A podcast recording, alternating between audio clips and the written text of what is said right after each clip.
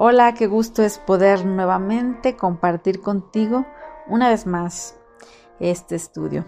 En este momento, ¿qué te parece si me acompañas con una oración? Ahí en tu corazón dile, Dios, gracias te damos por este día. Gracias por esta oportunidad que nos permites de compartir y de escuchar tu palabra, de aprender de ella, Señor. En este momento solo pedimos tu unción, Espíritu Santo, tu presencia, para que todo lo que digamos aquí de tu palabra, Señor, penetre a nuestro corazón, Señor. Estos a, lo mejor consejos prácticos también sean, Señor, de bendición para nuestra vida, Señor, para nuestra, eh, nuestro matrimonio, Señor, en el nombre de Cristo Jesús. Amén.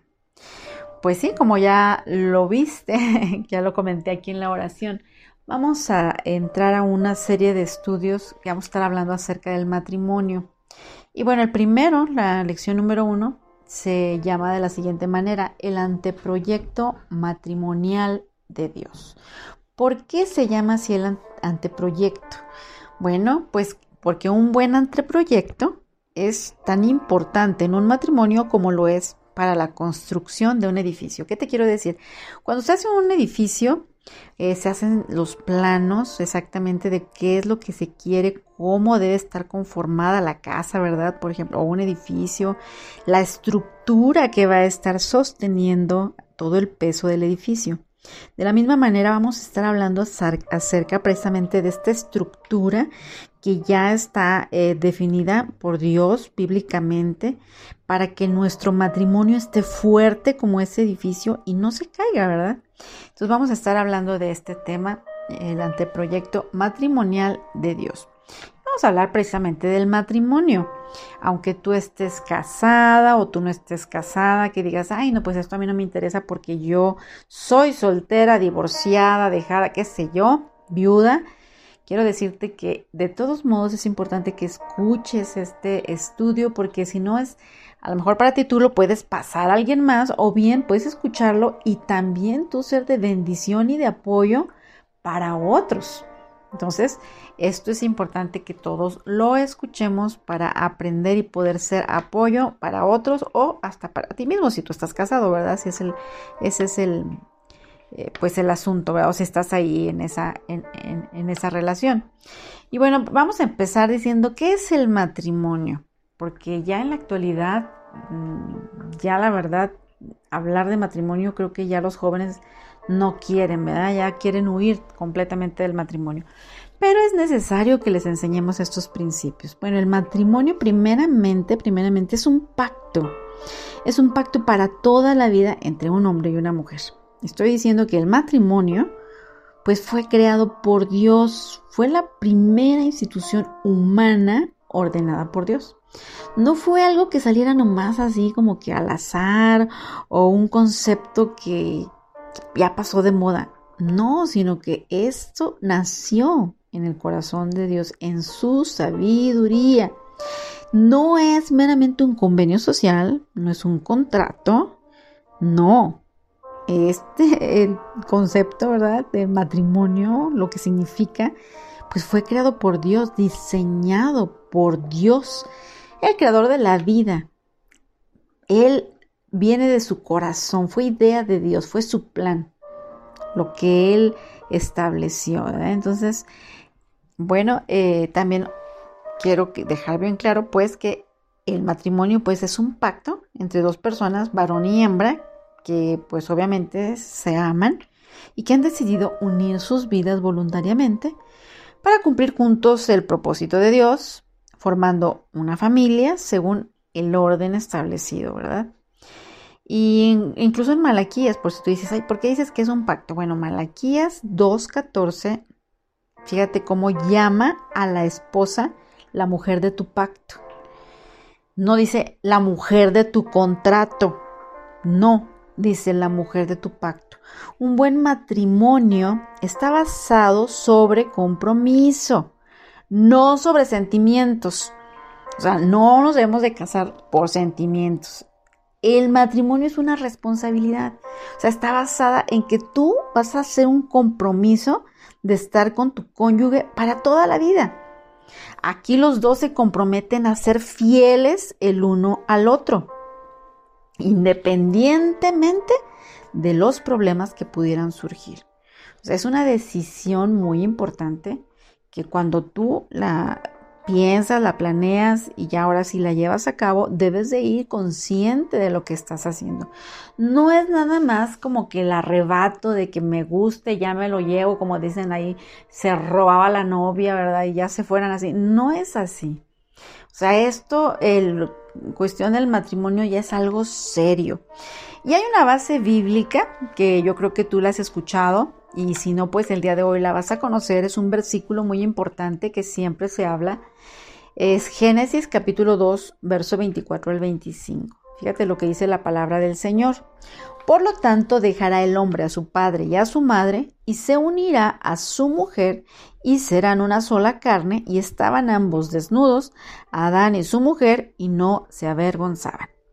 Te fijas que en estos dos versículos vamos a ver exactamente cuatro principios que hasta cierto punto van a afirmar, te van a garantizar pues esa, que esa relación entre el hombre y la mujer sea fructífera.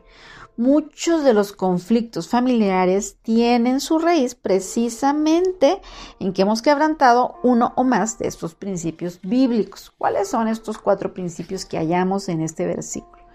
Número uno, el hombre dejará a su padre y a su madre.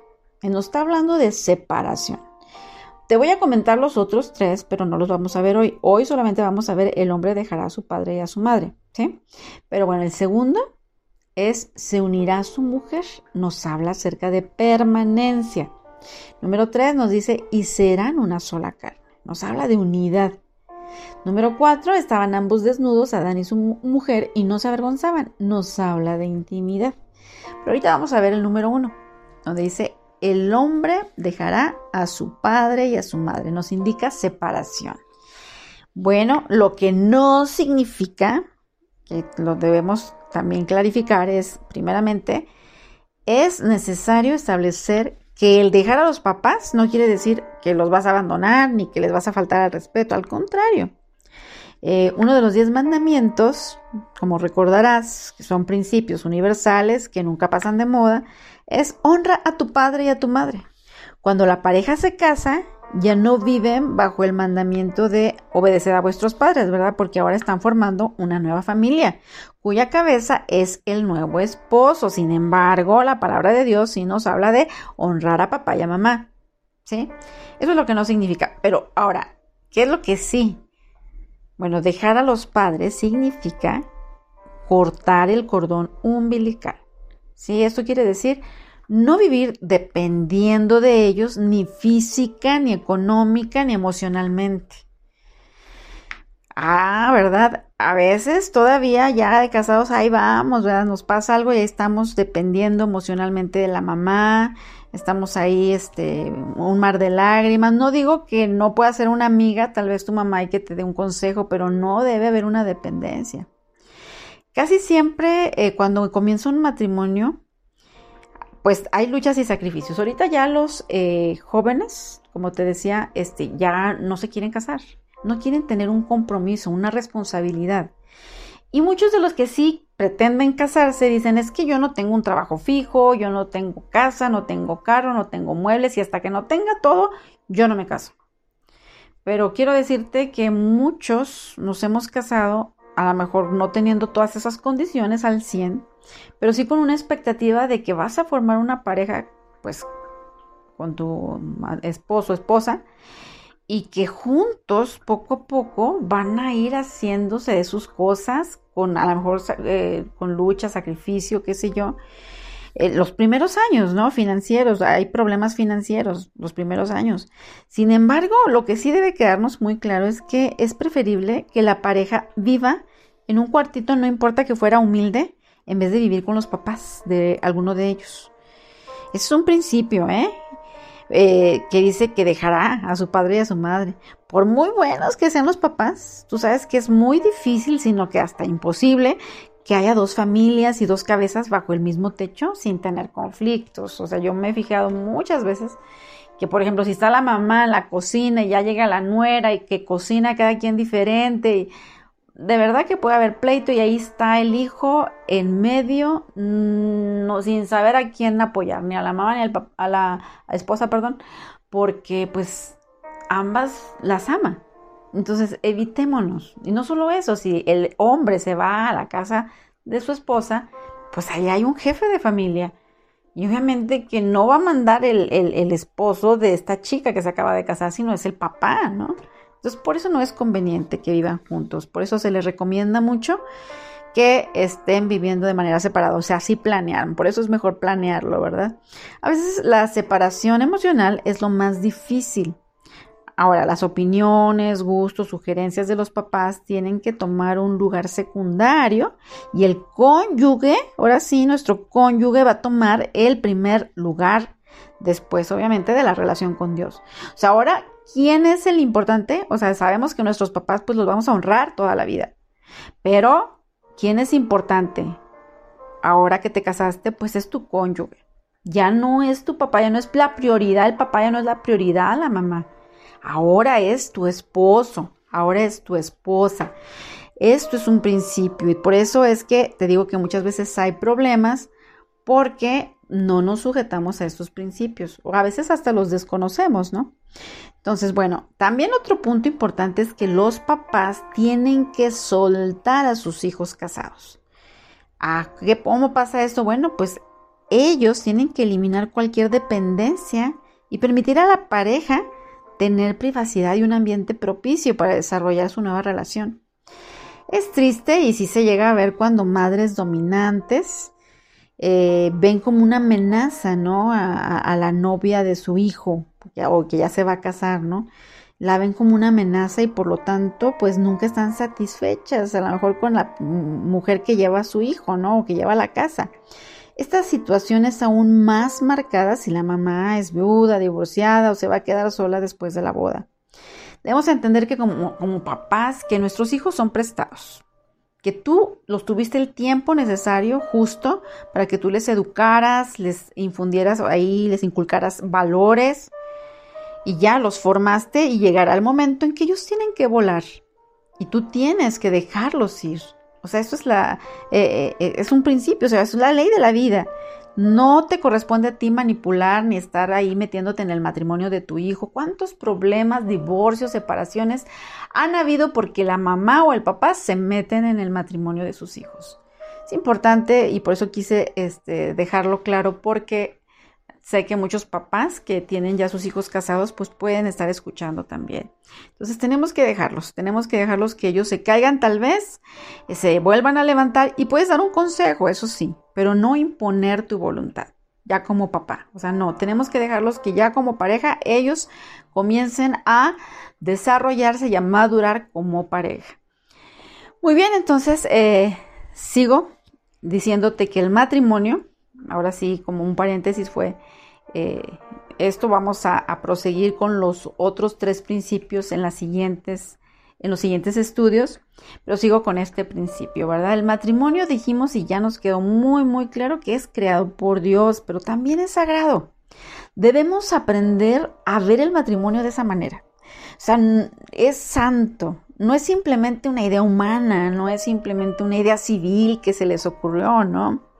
El matrimonio es sagrado, o sea, no es común, no es profano. Ahora, los cristianos y los no cristianos se casan, sabemos esto, pero el matrimonio en su esencia es santo, es exclusivo. El matrimonio en sí es una promesa de ser fiel de un hombre a una mujer, ser fiel hasta que la muerte los separe. Y esa es la mentalidad que debemos tener cuando nos casamos. Nosotros elegimos con quién casarnos. Nosotros a lo mejor oramos si tuviste la oportunidad de orar por tu esposo y si no, tú decidiste casarte con quien estás ahorita. O si a lo mejor no estás casado, estás juntado y estás con esa pareja que tienes, tú decidiste estar con ella. Entonces, bueno, ¿qué es lo que te aconsejo a los que no estén casados? Pues obviamente que puedan eh, pasar a, a casarse, ¿verdad? Obviamente porque el matrimonio no es, como te decía yo, un contrato legal o comercial en el que cuando una parte no cumple con sus obligaciones, el contrato se rompe y la otra parte queda libre de su compromiso. No, no, no, no, no. El matrimonio no es un contrato. El matrimonio es un pacto.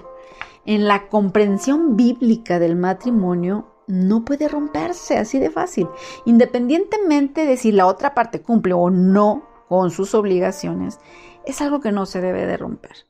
Fíjate cómo en las escrituras la palabra de Dios nos habla en Eclesiastés capítulo 5 verso 4, nos dice, cuando a Dios haces promesa, no tardes en cumplirla, porque Él no se complace, o sea, Dios no se complace en los insensatos. Cumple lo que prometes. ¿Sí? ¿A qué nos se está refiriendo aquí? Bueno, este pasaje no solamente está hablando del matrimonio, obviamente, pero si tú estás prometiendo, cuando tú estás delante, ¿verdad? Que ya te casaste, estás ahí este, en el altar, ¿verdad? Y diciendo, no, yo prometo que en la enfermedad, en la salud, en la pobreza, en la riqueza, yo estaré contigo y no sé qué tanto, ¿verdad? Todo lo declaramos. Es una promesa.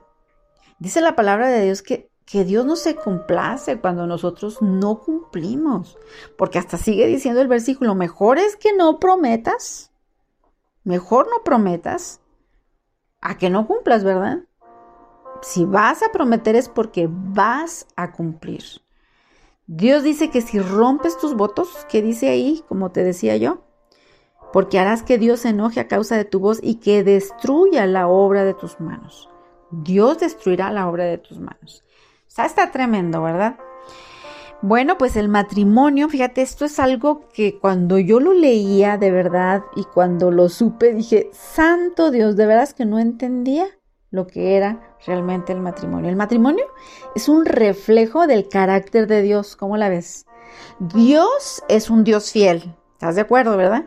Que guarda el pacto y mantiene sus promesas independientemente de que tú y yo no cumplamos las nuestras, ¿te fijas? A veces nosotros no somos obedientes y no por eso Dios ya no cumple su promesa. O sea, Él sigue cumpliendo. Entonces ahí nos muestra la fidelidad y esa es la misma fidelidad que debemos tener en el matrimonio. Se supone que el matrimonio refleje el amor de pacto de Dios, la fidelidad de Dios y el plan de redención entre Cristo y su iglesia. Eso yo no lo sabía. Yo no lo había visto así, pues. Bueno, bueno, también hay gente que dice, no, es que yo ya no aguanto, yo no aguanto estar con esta persona, ya no lo soporto y quieren romper el pacto matrimonial. Bueno, pues en realidad no puedes pasar esto y cuando rompemos nuestro pacto matrimonial, ¿qué es lo que estamos haciendo? Distorsionamos la imagen del amor redentor de Dios por su pueblo. O sea, lo estamos haciendo quedar malas de cuenta. El pacto matrimonial es un pacto para toda la vida. Dios ha diseñado el matrimonio para que sea un contexto para que puedan ver a Cristo en nuestro matrimonio. O sea, que, nosotros podamos reflejarlo, ¿tú crees? O sea, de verdad es un compromiso. Es como algo así como una gema que se coloca donde se corta se pule, ¿verdad? Se talla para que pueda reflejar su belleza, obviamente la belleza de esa gema, ¿verdad? Esto es lo que Dios está haciendo en nuestras vidas a través del pacto del matrimonio. Entonces, bueno, eh, hablamos pues que es que nuestro matrimonio debe de mostrar, ¿verdad? Esa gloria de Cristo que se pueda reflejar en y a través de nuestras vidas y matrimonios. Entonces el matrimonio es más que el amor del uno al otro. O sea, si te fijas, no se resume a sentimientos. El significado del matrimonio es la demostración del amor que guarda el pacto entre Cristo y su pueblo. El matrimonio sigue el modelo de la relación del pacto de Cristo con su pueblo redimido que es la iglesia. O sea, eso yo no lo había visto así. Yo de verdad que no, no había visto el matrimonio desde esa arista. Entonces, por lo tanto, el significado más elevado y el propósito más importante del matrimonio que es es poner en evidencia la relación de pacto de Cristo y su iglesia. Eso a mí me encantó, me impactó porque nos hace que tengamos un compromiso, un compromiso santo con Dios de que nuestro matrimonio, ¿verdad? Sea eh, sano, nuestro matrimonio sea hasta cierto punto santo, ¿verdad? Obviamente no estoy así como que yéndome a los extremos, sino eh, en el sentido de la palabra de que seamos fieles, tengamos fidelidad, tengamos lealtad, tengamos, le demos honor a, nuestro matrimonio, que lo veamos de esa manera. Si nosotros lo vemos así, pues no lo vamos a romper. El divorcio implica no solo romper pues un pacto con un cónyuge, ¿verdad? Sino tergiversar, como te decía, a Cristo y su pacto. El matrimonio se trata del compromiso a largo plazo, de hacer una declaración al resto del mundo acerca de Dios. O sea, nosotros damos testimonio a través de nuestro, eh, de ese pacto matrimonial, damos ese testimonio a través de nuestro matrimonio. Bueno, lo más importante en el matrimonio, pues, es lo que el matrimonio dice acerca de Dios. Yo te digo, ¿qué es lo que dice tu matrimonio acerca de Dios? Esa es una pregunta que yo te haría. ¿Qué está reflejando tu matrimonio? Yo sé que hay muchos problemas, muchas situaciones que vienen y todo esto. Por eso es que necesitamos aprender de los principios que te venía hablando y que te voy a estar hablando. Es importante para que comiences a aplicarlos y empieces a ver el matrimonio desde otro punto de vista. Para que no queramos luego, luego, no, pues ya no la hice y me quiero divorciar, ¿verdad? Bueno, entonces el matrimonio, fíjate bien, dice acerca de Dios y no lo que dice acerca de nosotros. Cada matrimonio debe de ser una declaración acerca de la redención o sea, muestra la gloria de nuestro Salvador de Jesucristo. Entonces no hay meta, sueño o ambición mayor, ¿verdad? Y cuando nos dedicamos a perseguir, esa visión, precisamente nuestro matrimonio se convierte en una, en la declaración, en una declaración de Dios al mundo que observa durante nuestro momento, en, en, la etapa de la historia, ¿no? La que estás viviendo. O sea, somos un reflejo de Dios. Eso a mí me impactó. De verdad que hacer daño ahora a mi matrimonio, créeme que me duele, o sea, es algo que digo, no, o sea, quiero mostrarlo mejor, ¿verdad? Lo, porque, porque ahora entiendo lo que es el matrimonio, esa santidad que hay dentro de él, esa, eh, o sea, cómo Dios de verdad lo diseñó de esa forma. Y lo, es importante que lo veamos así para no quebrantarlo, para no querer acabar todo y decir, no, te aguanto más y quiero el divorcio. O sea, debemos este, nosotros empezar a estudiar un poquito más para que nosotros podamos entender pues que este, pues el matrimonio tiene ese significado. Esa es parte del misterio del matrimonio, es que somos una sola carne. Eh, ¿Te acuerdas que el versículo nos habla de que y serán una sola carne? Entonces somos una sola carne. Tu esposo y tú son uno solo no solo en las alegrías, en las ganancias, en las victorias, sino también en los tiempos tristes. Obviamente cuando, ah, que el esposo le fue bien, pues somos bien contentas y somos uno. Pero cuando hay tristezas, cuando hay enfermedad, cuando hay quebrantamientos, también debemos ser uno. Parte del compromiso incondicional para toda la vida es también soportar. O sea, es parte también, o sea, el matrimonio no, no nos dice que iba a ser fácil pero tenemos que dejar a un lado el orgullo. Tu matrimonio, mi matrimonio, los matrimonios de los amigos o familiares tienen la intención de ser un medio para mostrar la gloria de Dios y el pacto de amor de Cristo. Cuando tú lo ves desde esa perspectiva, creo que comienzas a ver las cosas diferentes. Bueno, eh, tú puedes ahora sí dar un consejo eh, y pues que nosotros podamos el día de hoy entender que no se trata de mí, no se trata de ti, es todo, todo, así como lo escuchas, todo acerca de Él. Y de verdad esa increíble historia de su matrimonio con su novia. Debemos reflejarlo. Entonces, esta es la primera parte. Espero que lo hayas comprendido y que yo me haya explicado también. Yo quiero orar por tu matrimonio en esta hora. Padre, en el nombre de Jesús el día de hoy, yo oro por este matrimonio que está escuchando, uno de ellos que esté escuchando, para que infundas esperanza y gracia en los corazones. Padre, aquellos que han dicho lo he echado a perder, no hay esperanza para mí, Padre, en esta hora decimos, Señor, gracias por tu palabra. Gracias porque hay esperanza para todas las personas, para las casadas o las que no estén casadas, los divorciados, las que no estén divorciadas, las que se volvieron a casar o no. Tomamos nuestras caídas, nuestras debilidades, nuestras fragilidades, nuestras deficiencias y las llevamos a la cruz, Señor.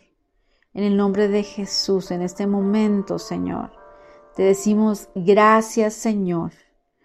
Gracias por cada matrimonio, Padre.